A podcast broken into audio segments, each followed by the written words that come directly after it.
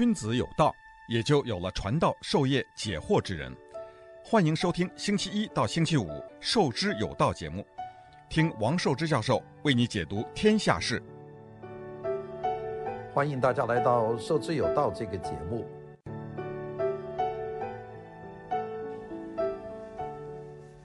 谢谢大家啊！今天的节目呢，我想和大家还是讲一个过去的事情，一个正在进行的事情，就是一个 Donald Trump 下台，一个是这个 Joe Biden 上台，然后他采取的一系列的行政命命令。那么这两件是大事。那这两件大事，其中呢，这个行政命令里面有很多很多的背景，比方说关于这个疫情的防治，这是大家最关心的一个事情。第二个呢，就是。呃，重新加入这个巴黎气候协定。第三个就是呃，解除了对这些严酷的呃，针对穆斯林的这个进入美国的签证的许可啊，等等吧，这些这些，那么这些背后有些什么样的，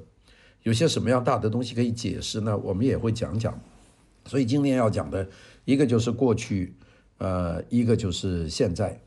当然呢，我在这里要讲这段节目以前呢，我首先，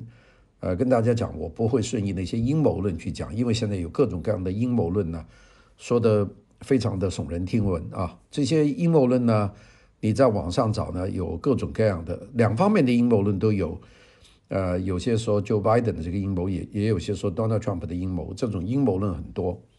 我觉得如果在这里讲节目，把自己陷在阴谋论里面。那就变成以讹传讹，很容易呢产生一些误解。我们今天呢还是呃老老实实的讲已经发生的事情和我们觉得呃还会发生的事情。那么第一个呢就讲讲这个 Donald Trump 的这个呃离去啊，Donald Trump 离去，现在这个当然这个众议院马上就通过了这个要求弹劾 Donald Trump 的这个议案啊，那么要等参议院的这个。呃，在讨论。那么，如果通过的话，那 Donald Trump 呢就会失永远失去这个担任公职的可能。所以弹劾他有一个很重要的一个动机，就是不许他能够再回到政坛。这是我看的，这是最多的。因为原来有些人说这是佩洛西想不让他拿这个退休金。其实退休金区区二十万，呃，二十万美金一年的话，我看 Donald Trump 并不会太在意这个。退休金，因为他到白宫工作了三四年，他也没有拿工资，所以这个对他并不重要。关键是隔断他的重新回到政坛的可能性，这个是一个关键。那么我们说上个礼拜三，Donald Trump 呢最后一次登上空军一号啊，跟大家挥手道别。那个华盛顿旁边的这个安德鲁斯联合基地呢，这个扩音器呢放了一首歌，这个歌呢是 Frank Sinatra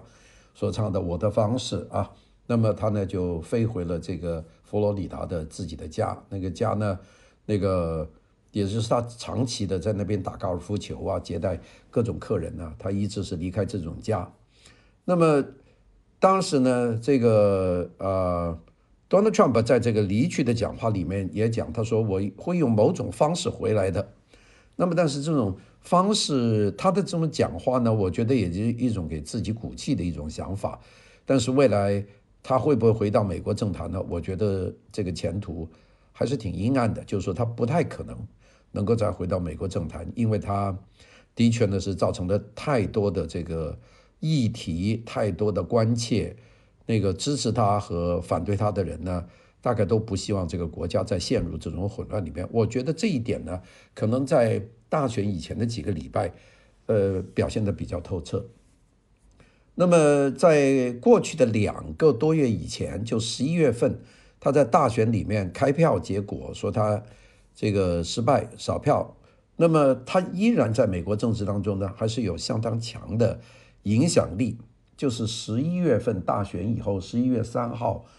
呃，当时他还是受到比较多的共和党人的这个支持，并且呢，也受到共共和党的政客的这个敬畏和尊重。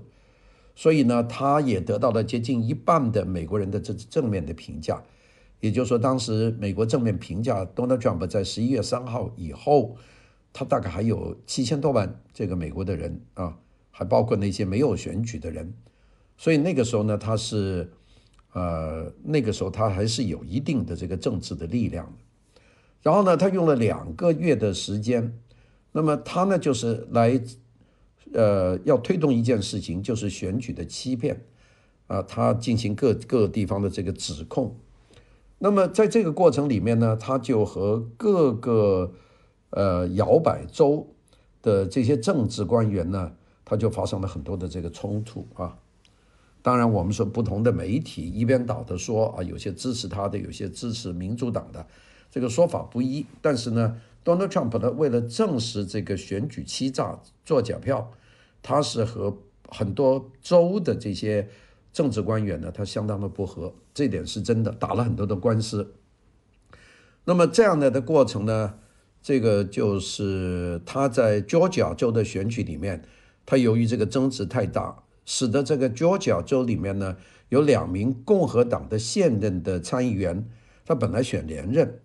那但是由于这个政治争议太大，所以呢，这个。乔治亚州的选民呢就倒戈，就支持了民主党的两个候选人，所以呢，使得这个共和党本来在乔治亚州有两个参议员，现在都被选下去了。这样呢，就直接造成了这个本来这个比分已经很接近的参议院里面的共和党的位置，现在少如民主党，那就是失去了参议院，那么就众参两院都变成了少数，这个是一个非常大的一个损失。也就是在过去的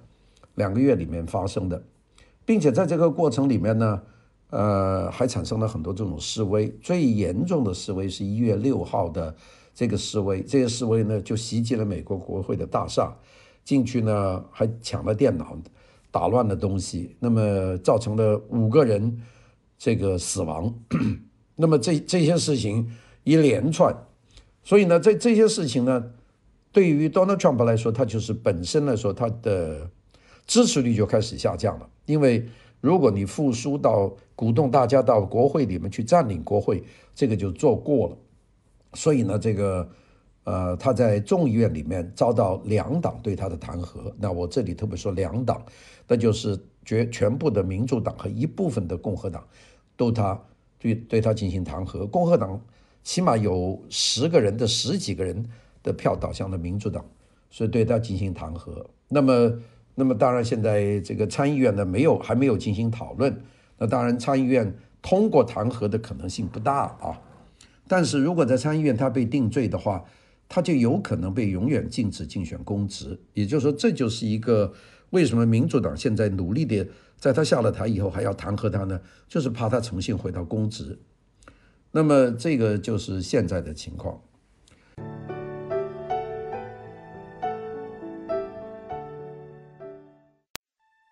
君子有道，也就有了传道授业解惑之人。欢迎收听《授之有道》节目，听王寿之教授为你解读天下事。我们知道，在他的五年的政治生涯当中，Donald Trump 呢，他每一次呢都能够摆脱很多的政治困境。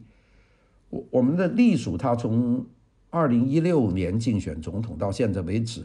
他遇到很多政治的困境，要如果任何人遇到这种情况呢，基本上就倒下来了。啊，比方说有人说他性骚扰，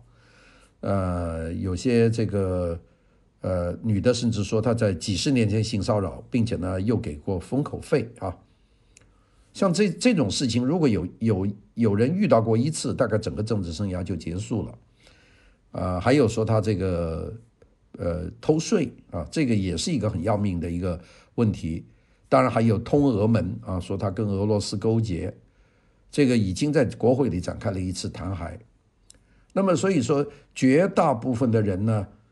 如果有这一种一件事情，不管是性骚扰案，还是俄罗斯门，还是这个偷税漏税，如果有这么一桩事要告上了，基本上他的政治生涯就就死亡了。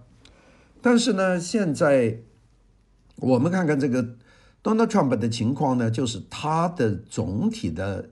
五年以来呢，他一直他都能够走过来，一直走到十一月六号这一次的鼓动去攻击国会，这是最后一次倒下来的，就是这一这一招。那么，所以他他挺了五年，那么大家说这个差不多他就这就完了。当然呢，我最近看到 BBC 有一个记者驻北美的记者叫 Anthony Zucker，他写了一篇 BBC 的社论，他就是说，呃，他说 Donald Trump 他不会完全沉下去，他就是像这个划艇的世界里面，他是一艘潜艇，就是他老是那个 submerge，然后又 merge，就是潜下去又浮起来，就是他说他是有个潜水艇。所以说他一直都是这样，但是呢，这个扎克就是 Anthony 扎克，就说他，他说直到现在，那直到现在呢，就是说他终于倒下去了，也就是说他在这一次的最后的元月份的这次二十号，那么他真正是离开了白宫，回到了佛罗里达自己的老家去了，那么这个他的生涯呢就结束了，那么他现在呢已经没有总统的职务。并且呢，也被美国的这个社交媒体呢集体的封锁，所以没有办法再发声。以前他经常在 Twitter 上面发声，那么 Twitter 呢现在把他的网都给他封了，所以现在你你听不到 Donald Trump 的声音。那么所以呢，有很多人说，呃，他大概就就够呛了。他当然还面临了很多的问题啊，他在这个法律上。他面临很多问题啊，他有很多这个 pending case 啊，这个告他，那个告他，呃，国会这个提出要弹劾他，面临很多事情。他在财务上也有很很艰巨的困难，因为他在过去的这个四年里面担任总统啊，他集中精力在做这个白宫的事情，所以他自己的财务呢就基本上就没有打理。那么所以现在在财务上也很艰巨，并且他现在有了这么多政治的这个负资产。也就是说，他名声怎么说呢？我们中国人说这个名声很坏啊。你现在去做生意呢，大家都会有点担心的。所以呢，大家就说他还能够成功的策划政治复出吗？我们知道当年呢，拿破仑流放的地方是南太平洋的一个岛，叫圣海兰纳岛。那么，所以有些人说他的海湖庄园是不是他的厄尔巴岛，还是圣海兰纳岛？因为拿破仑曾经流放过两个岛，厄尔巴岛和圣海兰纳岛。那么这个这媒体现在公开的就问，他说 Donald Trump 的海湖庄园是他的厄尔巴岛和圣海莱纳岛吗？那么这是第一个问题。第二个问题呢，就是曾经支持过 Donald Trump 的千万美国人又会转而支持谁呢？我们知道他的支持他最多的时候，他有七千万呢，他这今年。就是二零二零年的十一月份，他的选票虽然少过这个 Joe Biden，但是他也有七千票之巨啊，也占领了差不多美国的大选票数的接近一半。那么这些人会转而支持谁呢？所以这件事情呢，我们恐怕都不能用鸵鸟政策，就是躲过去说不看。其实呢，你不看这个事情还在。所以呢，今天呢，我们也不论功过啊，但是我们要讲讲这个事情。那个，我们说，如果谈这个 Donald Trump 他任期这四年，他干了些什么事情呢？他最大的事情，这就是撼动了美国的政坛。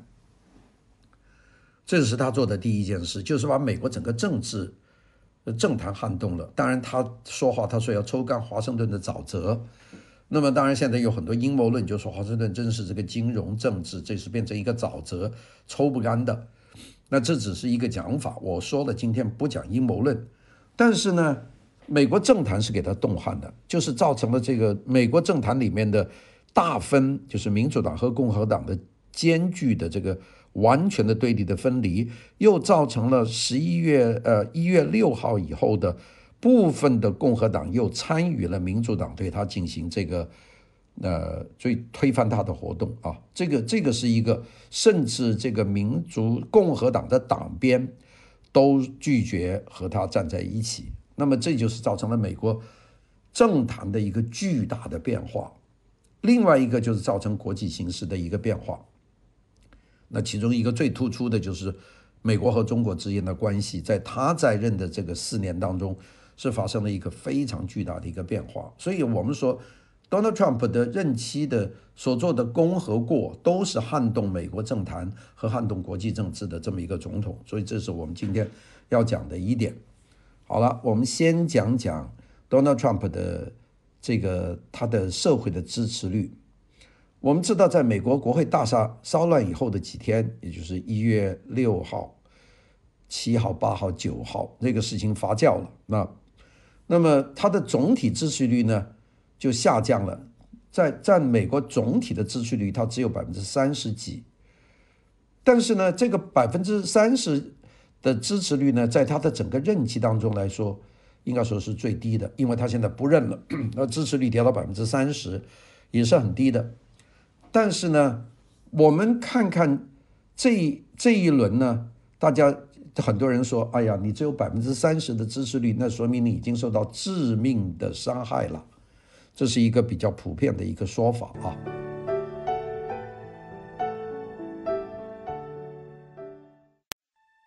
君子有道，也就有了传道授业解惑之人。欢迎收听《授之有道》节目，听王寿之教授为你解读天下事。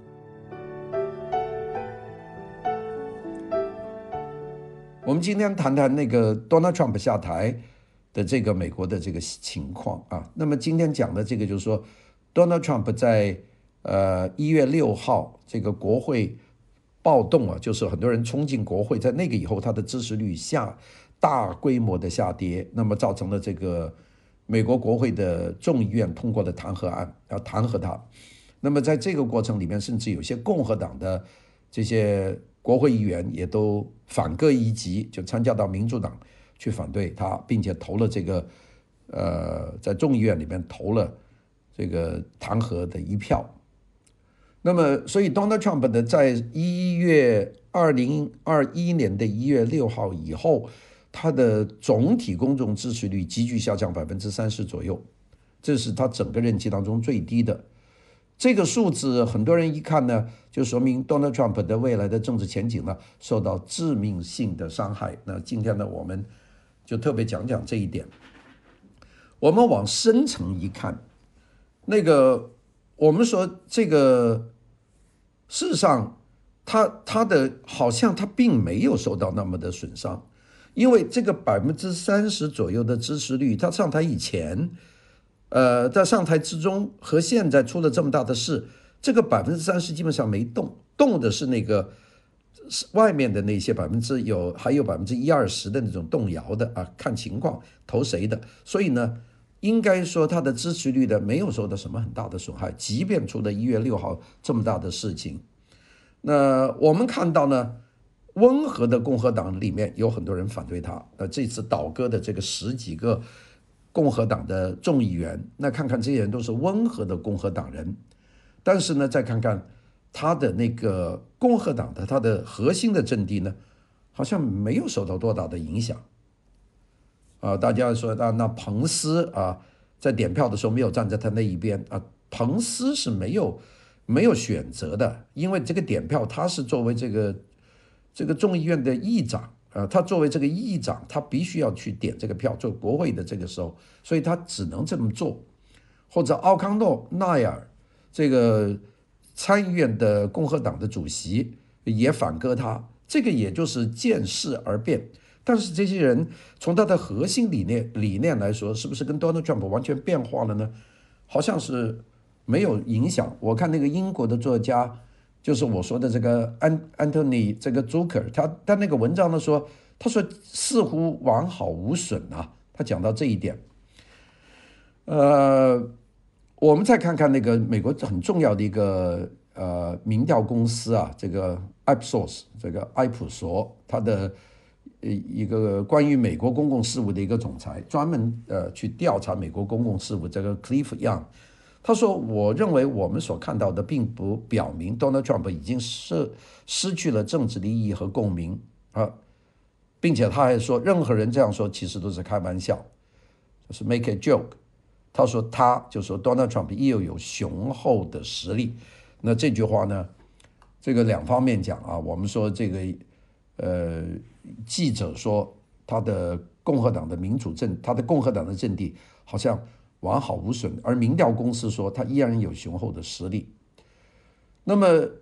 这个为什么这样讲呢？那我们在今天谈这个问题呢，并没有说要支持 Donald Trump 或者支持 Joe Biden 的说法。”事实上，我们讲一个事实，因为有很多 Donald Trump 的支持者呢，他们基本上完全相信 Donald Trump 的说法，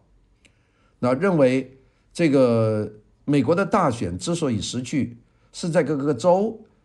被呃民主党人或者被部分的共和党人偷走的，也就是说这个做假票，这个很多人还这么相信。呃，我们在美国人数里面，你说相信这个三个人里面恐恐恐怕有一个人是相信这个说法的。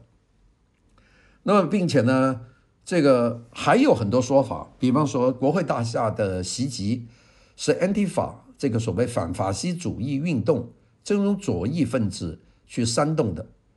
所以呢，这个呢，这这个并且有很多的证据说明抓到的人呢其实是右翼的，但是还是有很多人相信这是 Antifa 搞的这个攻击国会大厦。那么，所以这一种呢就是美国现在的一个情况。我说这个情况呢，不管怎么说，就说明呢，呃，当这个 Donald Trump 还是具有一批相当的力量的政治的支持者，也就百分之三十。虽然他回到了海湖庄园，他人已经走了，这个 Twitter 也禁了他的声音，但是你觉得他就从此就到了他的厄尔巴岛吗？我估计呢，这个可能性不大，可能性不大。至于他怎么卷土重来，我们不知道啊。那个，所以呢，这个是，呃，有很多很多的事情。我们看了这个美国的媒体里面，这个有很多人去采访，那么甚至呢，包括有很多人其实都是接受了 Donald Trump 提出这个怀疑论，也就是说这个票是给偷走的，那个攻击国会大厦的这种暴力行为，这是 Antifa 是反法西。反法西斯运动的左翼分子煽动的等等这些事情，它还是很有市场。那么，并且呢，我现在看见有很多说法，就是说，好像 Donald Trump 在他他在四年前承诺的事情，他都做成了。啊，其实他的唯一的不对的，就是因为他遇到了这么大的一个呃新冠状病毒的疫情，他没有能够有效的控制住，这个让他失掉了这个相当多的选票啊。要不是有这个非冠状病毒的疫情的话，他应该说是没事的啊。就说他的经济也很好，国家也很强大等等吧。很多人都是持这个观点。好了，那么这种这种这种忠实的忠诚者，现在还没有第二个可以转移忠诚的对象。也就是说，我们在目前所看到的短短的未来，我们还没有看到有另外一个。类似 Donald Trump 这样的右翼的人能够出来，来使得这些忠诚者愿意把自己的票去投给他。那么这个，我们就说按美国全国的这个百分之三十的选民的这个基础来说，那也很厉害啊，那也就是几千万的票。所以呢，这个还是，呃，这个不是一个不是一个可以我们说轻视的问题。我估计。Joe Biden 和他的团队也不太敢轻视这个情况，因为这个情况的确是非常的一个严峻的一个事情。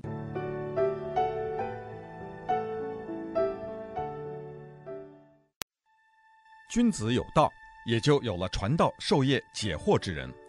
欢迎收听《授之有道》节目，听王寿之教授为你解读天下事。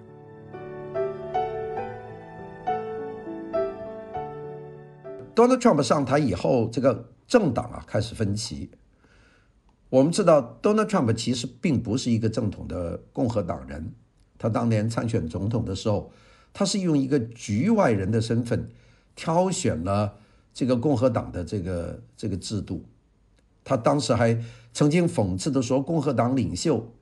呃，其他的参选人和民主党人一样，都是沼泽的一个部分，他不是要。抽干华盛顿的沼泽嘛，他其实是把共和党的领导人，呃，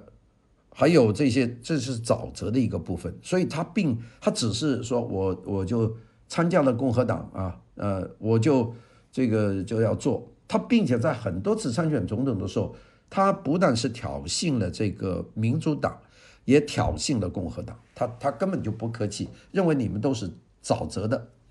就是说你们这两者啊。就是不管是共和党是民主党，你们是一大家都用一套这个政商利益的网络，呃就是一个 network，这是政治和商业构成一堆的。所以从本质来说 Donald Trump 很难说是一个正统的共和党人。那么后来他获选成为这个共和党的建制派的一个组成部分。那么除了一些极为顽固的在共和党内反对 Donald Trump 的人以外，其他的人呢，基本上呢都跟了这个 Donald Trump。这是我们讲到二零一六年啊。那么为什么这些人会愿意跟这个 Donald Trump 呢？那个有一个有个人叫 Liam Donovan 啊，这个 Liam Donovan 呢是共和党的一个 lobbyist，是个游说游说主义者啊，就是游说的，也当过这个前参议院的这个竞选策略的这个顾问啊，就是个 Liam Donovan 啊，Liam 是 L-I-A-M 啊，他就说，他说为什么共和党人会对这个和他们完全不一样的 Donald Trump 卑躬屈膝呢？他说呢，主要呢就是党籍，他们是共和党的党籍，让他们必须这样做。那个啊、他说 Donald Trump 上台以后呢，是任命了很多新人，但是呢，这些新人呢，因为 Donald Trump 根本就不是共和党党内的人，所以过来的新人，他不知道这个人能不能为他所用。大家见到这个 Donald Trump 的一个非常大的一个施政的特点，就是不断的换人。有些人做几个月又撤，做几个月又撤，主要他手上是没人，没人，他是通过不断的换来找到忠于他的人。那么在他他有很多很多的人，他其实在各个州的层面，呃，有很多官员呢是信奉这个 Donald Trump 的，但是那些按照 Donovan 的讲法说，美国各个州的这些支持 Donald Trump 的人呢是。所以 activist 是这个比较活动的人士，就是搞活动的，但他不是 elite，不是精英。那这是一个很大的区别了。如果一个政党的总统要运作的顺畅的话，他的手下的人应该是活动者，同时也是精英。而 Donald Trump 呢就没有这么幸运，他手下没有什么精英，他手下也有很多人是很积极去做活动的。那么。普通的成员啊，就是，呃，共和党的中间的人物，中间的共产党人呢是坚决支持 Donald Trump 的，这就是 Donald Trump 的核心。所以呢，这个 Donald Trump 呢，就是利用这个中间的，就是死死心塌地的共和党人呢来做自己的工作。那么，但是这些人呢，他并不是精英，所以呢。讲的不好听，就是很多人是有勇无谋啊，他不是精英嘛，所以呢，拿枪去上街啊，呃，用这种方式来表达自己的抗争，其实对自己是不利的。所以呢，这个是 Donovan 的讲法是有这个道理的。当然呢，这个真正的裂痕就在这里了，因为这个共和党内的精英呢是不太认同这些所谓参与者这种中间分子的这种愚蠢的活动。所以呢，这就有问题了。但这个问题一直弥合，一直弥合到这个二零二一年的一月六号，这一帮非常亲 Donald Trump 的这些中间分子呢，就冲击了美国国会大厦。那所以呢，参议院的多数党领袖这个 Mitch McConnell 就警告说：“他说这个你这个 Donald Trump，你现在。”你是让大家对二零二零年总统选举的合法性的信心啊，产生了实际的影响，